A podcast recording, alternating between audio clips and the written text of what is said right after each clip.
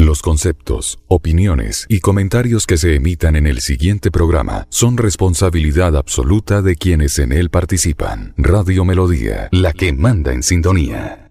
Oigan mi gente, lo más grande de este mundo siempre me hacen sentir un orgullo profundo. A esta hora, usted entra en sintonía de Hola, mi, gente. mi gente. Dirige y presenta la señora de las noticias de Santander, Amparo Parra Mosquera. Hola, mi gente. Programa de orientación periodística y de servicio social al servicio de Bucaramanga y Santander y con los hechos que suceden diariamente en el país. Hola, mi gente. De lunes a viernes, de 10 y 30 a 10.55 de la mañana, para que usted esté bien informado. Amables oyentes, con ustedes la señora de las noticias en Santander, Amparo, Amparo, Parra, Mosquera.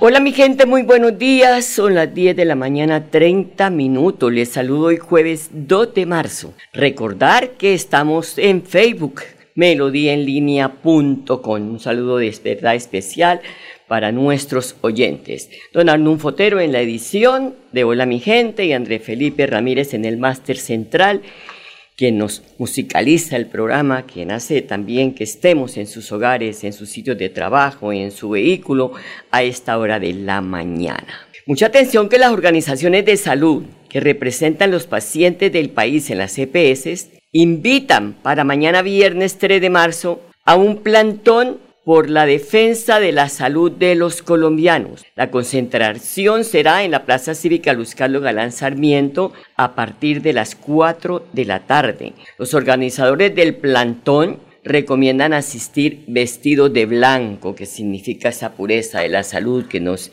merecemos los colombianos. La invitación la extienden a pacientes, usuarios y todos los ciudadanos que quieren reclamar una reforma al sistema de salud, las 195 organizaciones de salud del país, pero que piden y exigen una reforma que no destruya el actual sistema. Pues es un tema que queremos convocar también a, la gente que no sea indiferente porque después del ojo afuera no vale Santa Lucía.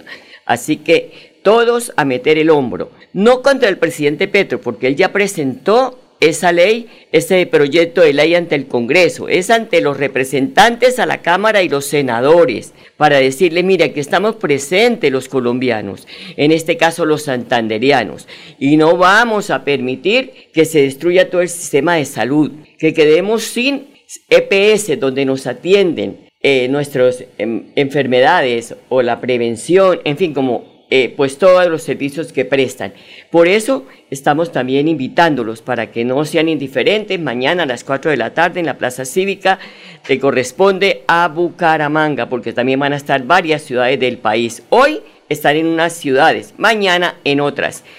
Recordemos que esas 195 organizaciones presentaron un proyecto de ley ante el Congreso, pues ajustando o modificando el texto que presentó el gobierno a través del Ministerio de la Salud de la ministra Carolina Corcho.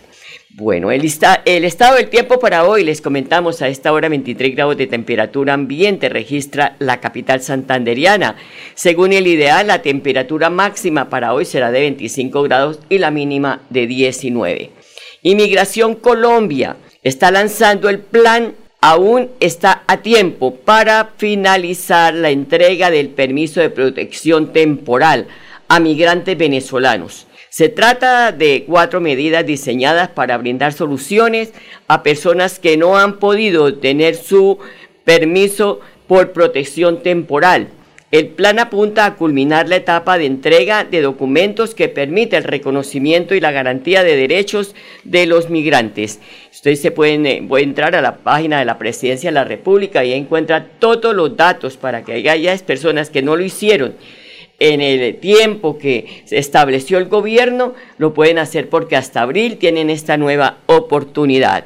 Son las 10 de la mañana 34 minutos. Ya son 22 mil estudiantes los que tiene actualmente las unidades tecnológicas de Santander.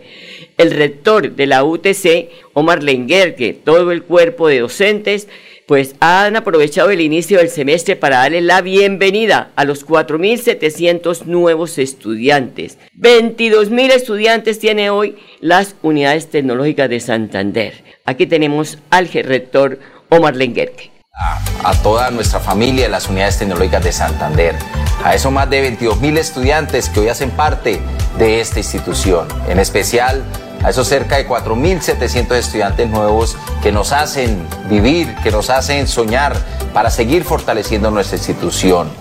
Desearles los mayores éxitos en este periodo, en este primer semestre del año 2023, con mucha disciplina, con mucho sacrificio, con ese principio fundamental que es el cuidado hacia cada uno de nosotros. Sean bienvenidos a la mejor institución tecnológica del país y por supuesto a la mejor institución tecnológica del departamento. Muchos éxitos. Bueno, ahí está el saludo. Óigase bien, mejor institución tecnológica del país y también aquí del nororiente colombiano. Son muchos estudiantes que han venido de Norte de Santander, de Boyacá, de también del Magdalena, incluso están llegando a estudiar de eh, las em, de Arauca. Toda esta gente, todos estos jóvenes que miran esta institución técnica, tecnológica y profesional como una de las mejores opciones para adelantar una carrera. Son las 10 de la mañana 36 minutos, vamos a una pausita musical y ya regresamos. Claro, claro,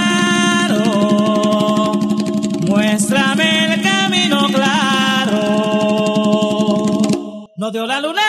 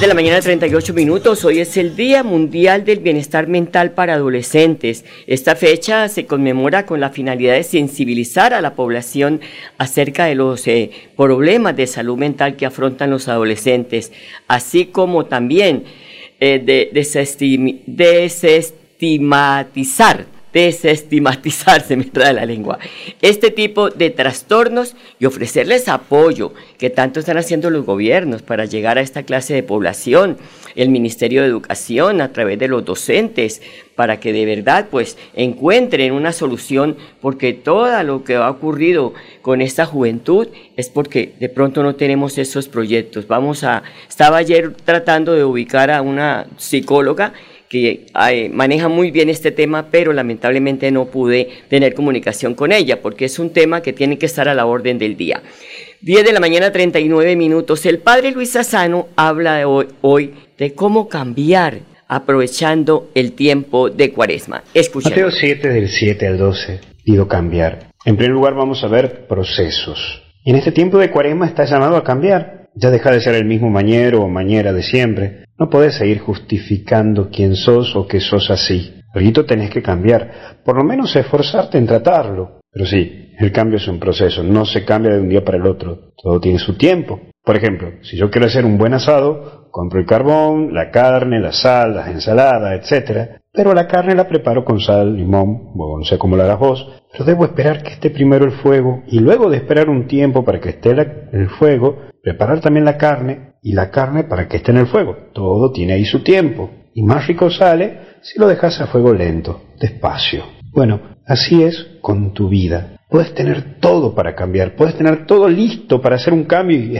espectacular y hasta incluso haces un gran giro en tu vida. Pero la clave es el tiempo que lleva que cambies. Si vos cambias bruscamente, va a ser como el asado, vas a terminar arrebatado. ¿Qué significa esto? Que por fuera parece que todo está listo, está cocido, pero por dentro está todo crudo. Vos no podés ser un cristiano arrebatado, que mostrás que has cambiado, pero en el interior no has cambiado.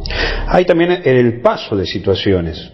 Hay situaciones que te tocan pasar por la vida y que te llevan a que te cueste el cambio. Y me gustaría presentarte cinco tips o cinco momentos de cambio. Primero, ante una situación uno puede caer, me siento dolido, me siento golpeado, pensando que la culpa es de otro. He caído en esto, esto es por culpa de mi mamá, yo soy así por culpa de mi papá, yo soy así por culpa de mi esposa o de mi esposo, de mi hijo, de quien sea. Segundo, hay una segunda postura, que es ante la situación que me golpea, me duele, finjo no verlo. No, no me doy cuenta, no, no doy cuenta que soy así. Y vuelvo a caer en lo mismo y digo que no es mi culpa nuevamente. La tercera es caer nuevamente en ello porque es un hábito. Pero tengo los ojos abiertos. Sé que es mi responsabilidad y salgo inmediatamente de esta situación. Eh, sí, es verdad, soy así, quiero cambiar, la estoy luchando.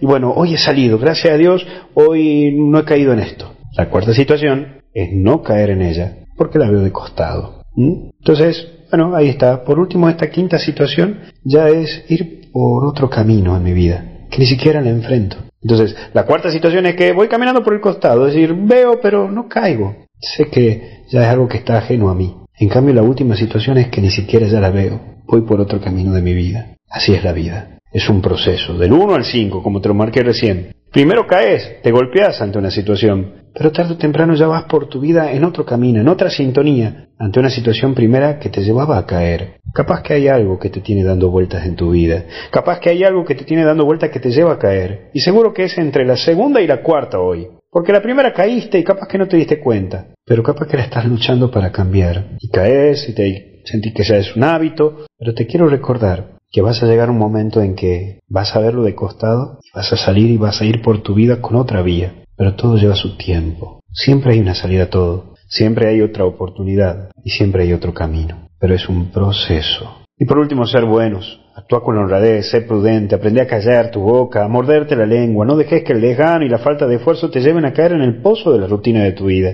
Tenés mucho para dar y Dios te eligió así como sos, para que cambies y ayudes a otros a cambiar. Que Dios te bendiga y te acompañe en el nombre del Padre, del Hijo y del Espíritu Santo. Son las 10 de la mañana 43 minutos. Cambiar. Siempre nos prometemos cambiar. 31 de diciembre en la noche todos queremos cambiar. Pero pasa el año completico y ninguno ha querido cambiar. Y hablamos Queremos que el gobierno nos cambie la vida. Eso no va a ocurrir jamás. Tenemos que cambiar nosotros mismos. 10 de la mañana 43 minutos. 10.43. Esa es la situación que tenemos los humanos, ¿no? Siempre prometemos, siempre prometemos, pero de la promesa, del dicho al hecho, hay mucho trecho. Don Enrique Guarín, muy buenos días. Buenos días, Amparo, y a todos los oyentes. Me encanta que esté ahí en la línea porque de verdad que ahora sí que hay tela de dónde cortar, ¿no? Sí, todos los días sigue habiendo tela de dónde cortar. Sí, sí. Bueno, en lo que eh, estaba mirando y leyendo, estoy aterrada porque ya existen 30 partidos para, para repartir avales y pedir plata. ¿Cómo le parece? Eso es un negociado en un porcentaje muy alto, no todos pero en un porcentaje muy alto, los partidos eso lo convierten en los avales en un negociado muy grande. Y para muestra un botón, la pelea interna en el nuevo partido de Rodolfo Hernández fue eso, eso cobraba y cobraba y, en la mayor parte de los partidos cobran los avales, con muy contadas excepciones. Y aparte de toda la plata que les entregaron por los votos y ahora yo no sé cómo van a hacer la repartija, porque es que Dios mío, y es que el pueblo yo no sé cuándo será que caemos en cuenta porque es que meterse a la política por puro tener un negocio, eso es muy, yo no sé, muy nefasto.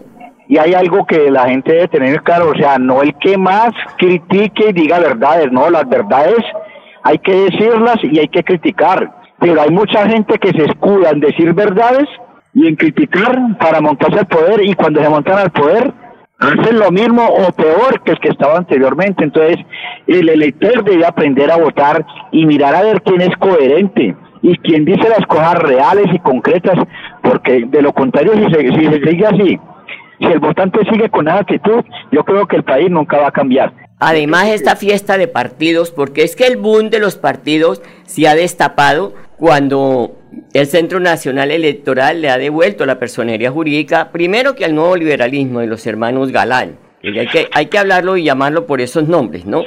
Salvación Nacional de Enrique Gómez, hijo de Álvaro Gómez. Verde Oxígeno de Ingrid Betancourt. El pretexto pues que tienen es en que estos grupos que desaparecieron en el marco del conflicto o por el narcotráfico y tuvieron garantías para mantenerse, pues eh, eh, los, los, estados eh, que, que, hoy tienen, pues es de eso, de hacer ese negocio para poder de esta manera, Enrique, pues tener ese negocio. Es que eso, eso son empresas electoreras, electorales.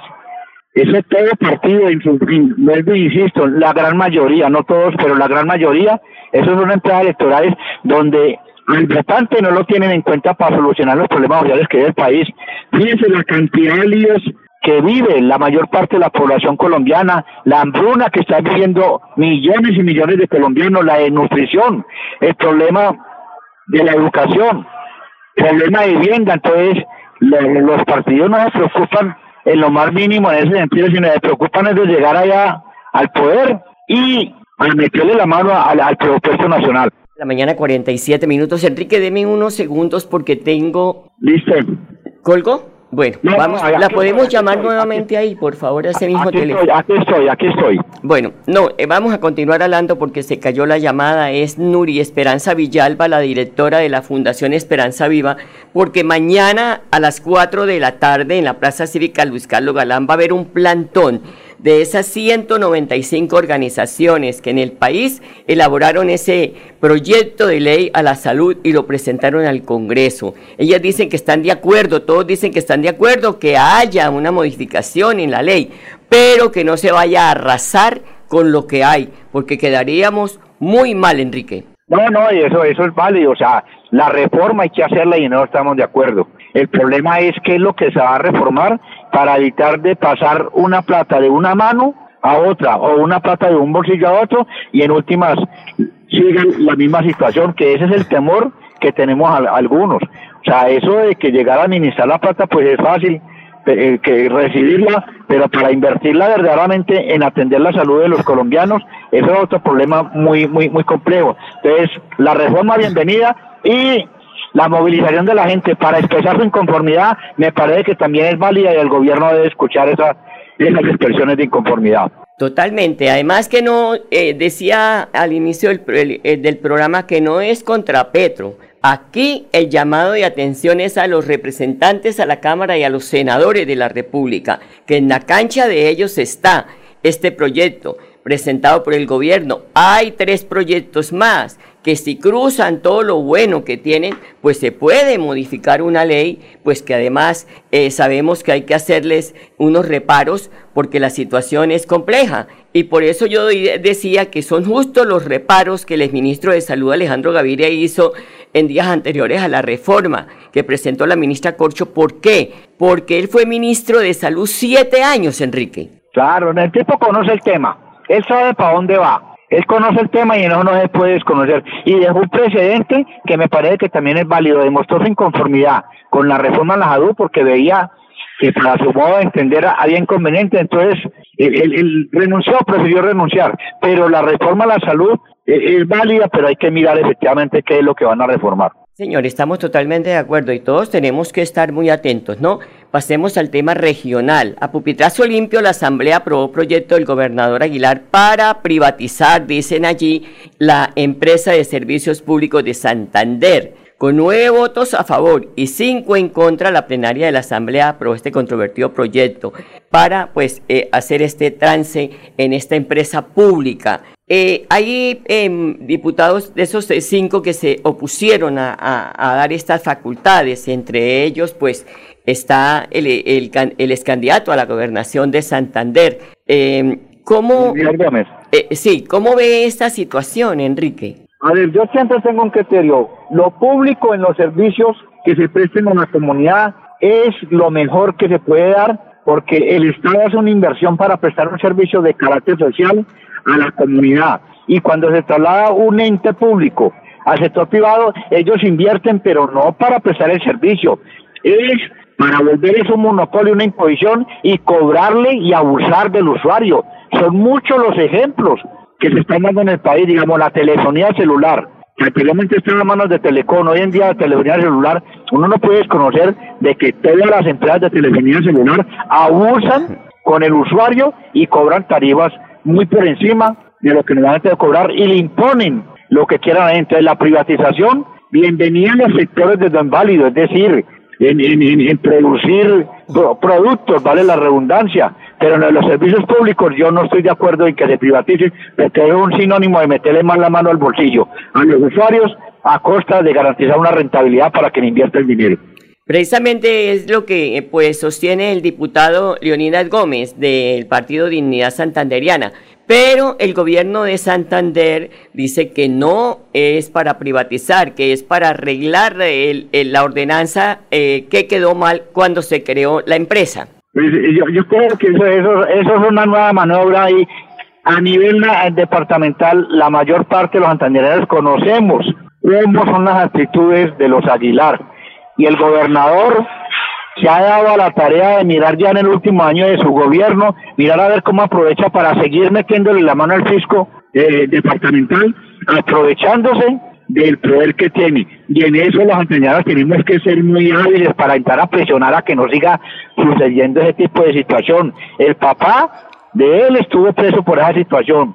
El hermano igualmente. Y ahora el nuevo gobernador va a hacer lo mismo y la gente se va a quedar inerme ante esa situación. Yo creo que eso no es justo para los intereses de los, de los santanderianos. Además que se tiene que estar con el ojo bien abierto, ¿no? Ante todas estas situaciones que han ocurrido en el departamento, porque pues eh, lo, importante aquí para, para todos es poder eh, eh, conocer quiénes fueron los que votaron a favor y quiénes en contra de ese proyecto. También, pues, se, se, fomenta por parte del gobierno nacional, que esta sí me parece una buena noticia, se destinar recursos para fomentar la contratación directa de MIPIMES y proveedores de la economía popular en las compras públicas, porque a ellos se tenían relegados, ¿no? Como son empresas pequeñas, no les demos la oportunidad, pero eso sí me parece muy importante que se esté haciendo a través de compra eficiente.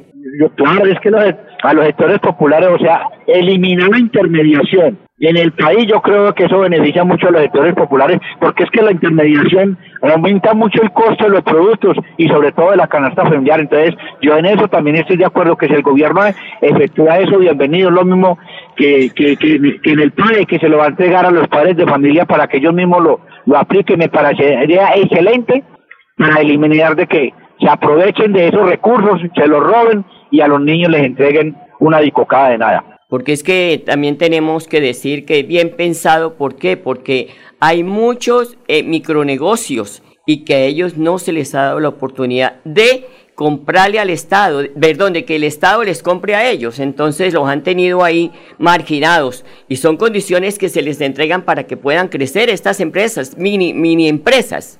Claro, yo escuché al, al presidente Gustavo Petro hace el año pasado en el sentido de que a los tenderos les iba a dar garantías ahí para mirar a ver cómo les movía el negocio y los fortalecía. Me parece que eso, eso es bien porque a los tenderos les están vendiendo unos productos muy costosos, entonces cuando ellos lo venden, las últimas quedan en desigualdad de condiciones con los grandes almacenes, proveedores de víveres en el país. 8 de la mañana 55 minutos, se nos agotó el tiempo, Enrique, tenemos más temas mañana con mucho gusto para todos nuestros oyentes. Buen, día. Buen día para todos, buen día. Gracias, un abrazo, que descanse, 8 de la, 10 de la mañana 55 minutos, yo digo con las 8 de la mañana. Bueno, eh, a ustedes amables oyentes, gracias por su sintonía, mañana a la misma hora. Feliz día, los quiero mucho. Aquí termina Hola mi gente. Esperamos que hayan quedado informados del acontecer noticioso de la región y el país. Los esperamos mañana a la misma hora, 10 y 30 AM. Hola mi gente les desea que tengan un día bendecido por Dios. Hasta mañana, hasta mañana.